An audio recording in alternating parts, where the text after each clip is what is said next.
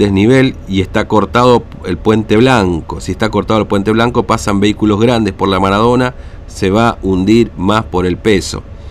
Y que el intendente se ocupe más de la costanera, de la peatonal, a menos debería ser.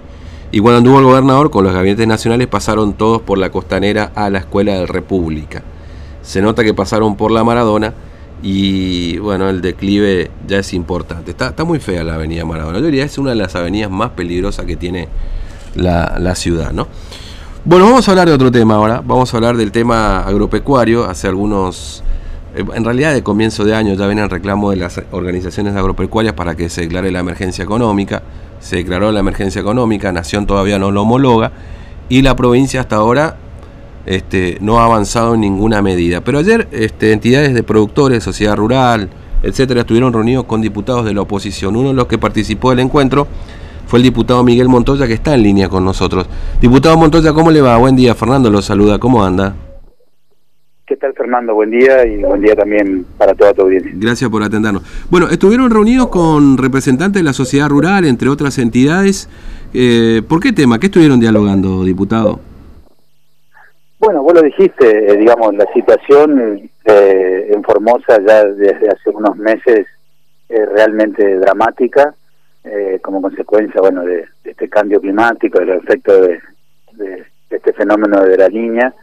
estamos sufriendo hace un tiempo ya las sequías y bueno, obviamente que los ojos del país estuvieron posados en, Corrientes porque mm. allí la producción sufrió, digamos, visiblemente eh, muchas pérdidas, pero Formosa no está muy lejos de eso. Nosotros lamentablemente no tenemos para exhibir eh, muchos daños porque lamentablemente no tenemos la misma producción que hay en Corrientes, pero en cantidad de hectáreas y, y, y en por los productores eh, dentro de nuestros números, realmente la situación es dramática ya hace mucho tiempo. Nosotros hace un mes aproximadamente, desde nuestro bloque, presentamos un proyecto de ley para que el gobernador decrete la emergencia agropecuaria, 20 días después el gobernador la decretó, pero esa medida, eh, Fernando, eh, habilita un mecanismo que es muy burocrático. Esa emergencia decretada por el gobernador ahora pasa al Ministerio de Agricultura de la Nación, que hace su estudio, la homologa y desde allí determinan cuál es el monto del mm. Fondo Nacional de Emergencia Agropecuaria que finalmente van a destinar a Formosa. Mm. Esa, esa situación para los productores eh, ganaderos con los cuales estuvimos reunidos la semana pasada este, no es suficiente, eh, es una ayuda que viene de Nación, pero que no alcanza y la experiencia que tienen, mm. eh, Fernando, de la última emergencia decretada hace dos años, es que a Formosa llegaron más de 60 millones de pesos y eso no lo vio ninguno de los productores, por lo menos con los cuales conversamos. Sí, sí es un dinero que finalmente nunca se explicó qué pasó, ¿no? Porque no se implementó una asistencia directa, que hubiese sido seguramente escasa, con 60 millones de pesos, pero tampoco se explicó qué otra medida se implementó, digamos, ¿no? De esos 60 millones de pesos. Claro, porque porque eh, la, la repartija acá en la provincia es absolutamente discrecional, la hicieron a través de los intendentes. Mm. Yo tengo en mi poder los formularios que hoy tienen que presentar los productores, tanto agricultores como ganaderos, eh, en el Ministerio de la Producción acá para poder acceder. Realmente tienen eh, un trámite muy engorroso, presentan una cantidad de papeles y declaraciones juradas y finalmente después, cuando derrama ese dinero, eh, lo hacen muchas veces vía los intendentes y, te repito, eh, la asignación de esos recursos termina respondiendo más a criterios de, acompañamiento político que, de daños realmente sufridos. Entonces nosotros lo que le proponemos al, gobierno de la provincia Formosa, escuchando a los productores, es que, es que exista un mecanismo de derrame automático. Por ejemplo, por ejemplo, si ese dinero que llega eh, o eh, sirve para eximir a los productores de pagar el impuesto inmobiliario, realmente allí eh, el derrame es automático para todos, sin distinción. Es decir, si el gobernador con el dinero que recibe de esa ayuda puede compensar la exhibición del impuesto inmobiliario, eh, pero exhibición, porque lo que hace siempre mm. es simplemente decir, no mm. pagan durante los tres meses de la emergencia agropecuaria, pero le hacen un plan de pago y más adelante lo tienen que pagar y la deuda la tienen igual. Entonces, allí hay una idea o un mecanismo de distribución de la ayuda que es equitativo y que no depende de la amistad con el intendente o con ningún funcionario. Mm. Esa es una idea. Otra idea que nos proponen es que, por ejemplo, el gobierno con eso se haga cargo de la vacunación antiaftosa. Mm. Sabes que cada, cada vacuna de cada animal sale aproximadamente entre la vacuna y la y la y el mecanismo para, para aplicarla 300 pesos por animal. Nosotros tenemos un stock de 1.550.000 eh, animales, eh, cabezas, pie, no, no los 2 millones que dijo el gobernador no, no, no, está muy lejos. discurso, sí, sí, sí, no los 2 millones, salvo que él tenga en su campo los 450 mil que faltan. En negro, porque, porque la vacunación antiastosa es obligatoria. Si, si, los, si hay 400 mil animales que están en negro, tenemos un problema, ¿no? Convengamos. pero bueno, no hace, no hace punto en, definitiva, pero sí es un... Exactamente, mira, hay una vacunación antiastosa que se aplica dos veces. Una ahora en marzo, aproximadamente el 20 de marzo, y otra en octubre. Eso eh, eh, eh, requiere un gran, un gran desembolso de parte de los pequeños productores ganaderos si la provincia utilizaría esos fondos para aplicarlo de vacunación, allí también habría un derrame automático que va a todo el mundo y que no dependa nuevamente de la amistad o de la cercanía con algún funcionario público. Entonces, los ganaderos de Formosa lo que están pidiendo es, primero, que se apure eh, la gestión del trámite para que se mm. para que se materialice efectivamente esa emergencia agropecuaria y segundo que haya un mecanismo de distribución automático y que no esté sujeto a la discrecionalidad de ningún funcionario público. Es eso lo que nosotros exigimos eh, y creo que el gobernador eh, debería debería reconocer esta realidad, debería reconocer este reparto no equitativo y, bueno, y poder explicarlo mejor claro. Ahora, hay, hay, un punto, este Montoya, el otro día yo lo conversaba, por ejemplo, con el doctor Consolani, que forma parte de Chafor, ¿no?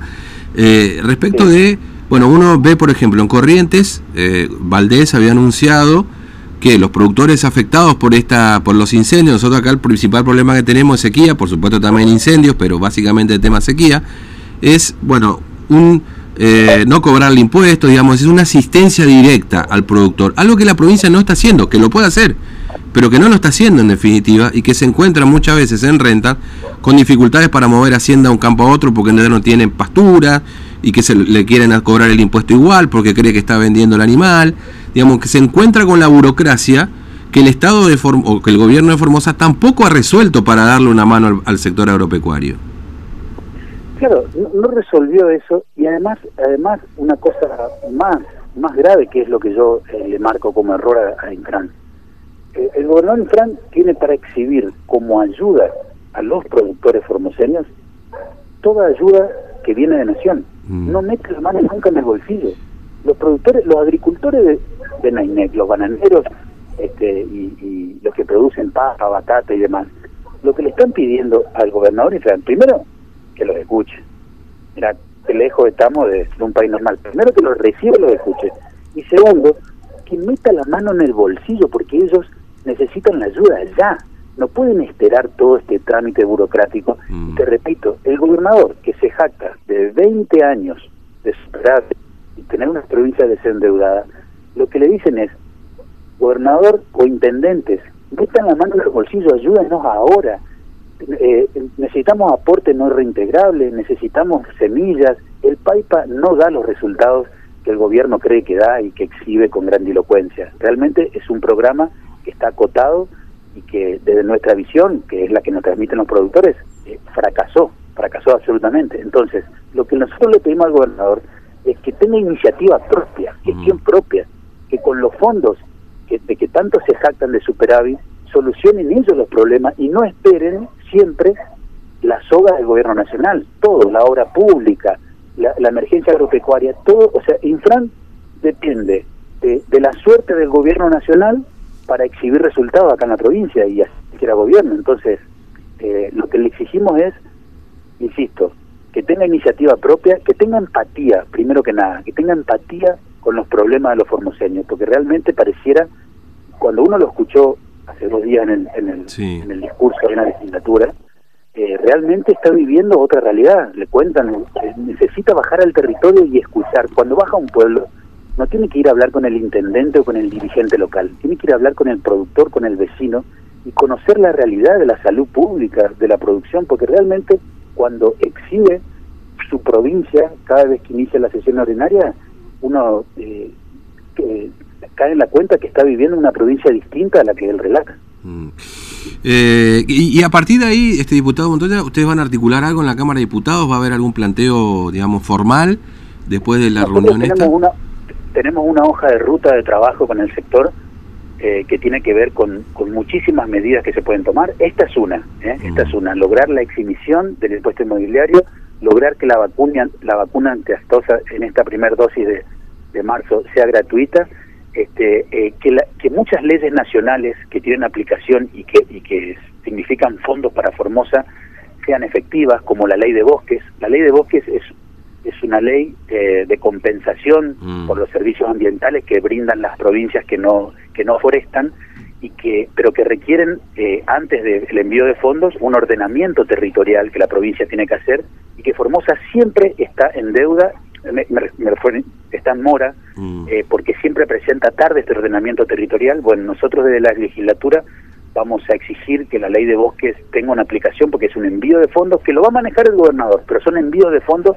que vienen para los formoseños y nosotros, eh, los beneficios lleguen a los formoseños, vamos a trabajar este, sin importar, eh, en definitiva, después cómo se hagan los manejos. Después vamos a, reclamar que haya una transparencia en los manejos. Claro. Pero, pero hay una hoja de ruta de muchas leyes, por supuesto que nos exhibieron también su posición acerca de la ley de humedales. Mm. Bueno, los ganaderos tienen allí una postura... Es, polémica esa ley de humedales, en definitiva, ¿no? Porque se habla mucho de ley de humedales como la solución a los problemas de los incendios, pero en definitiva hay una letra chica ahí un poco polémica con respecto al tema de la ley de humedales. Es, polémica, es polémica, tiene un fin, digamos, loable, pero después en la aplicación en el territorio, bueno, eh, eh, tiene efectos negativos. Así que hay una hoja de ruta marcada en, eh, para el sector que tiene que ver con esto y que tiene que ver, en definitiva, Fernando, para que la gente entienda, mm.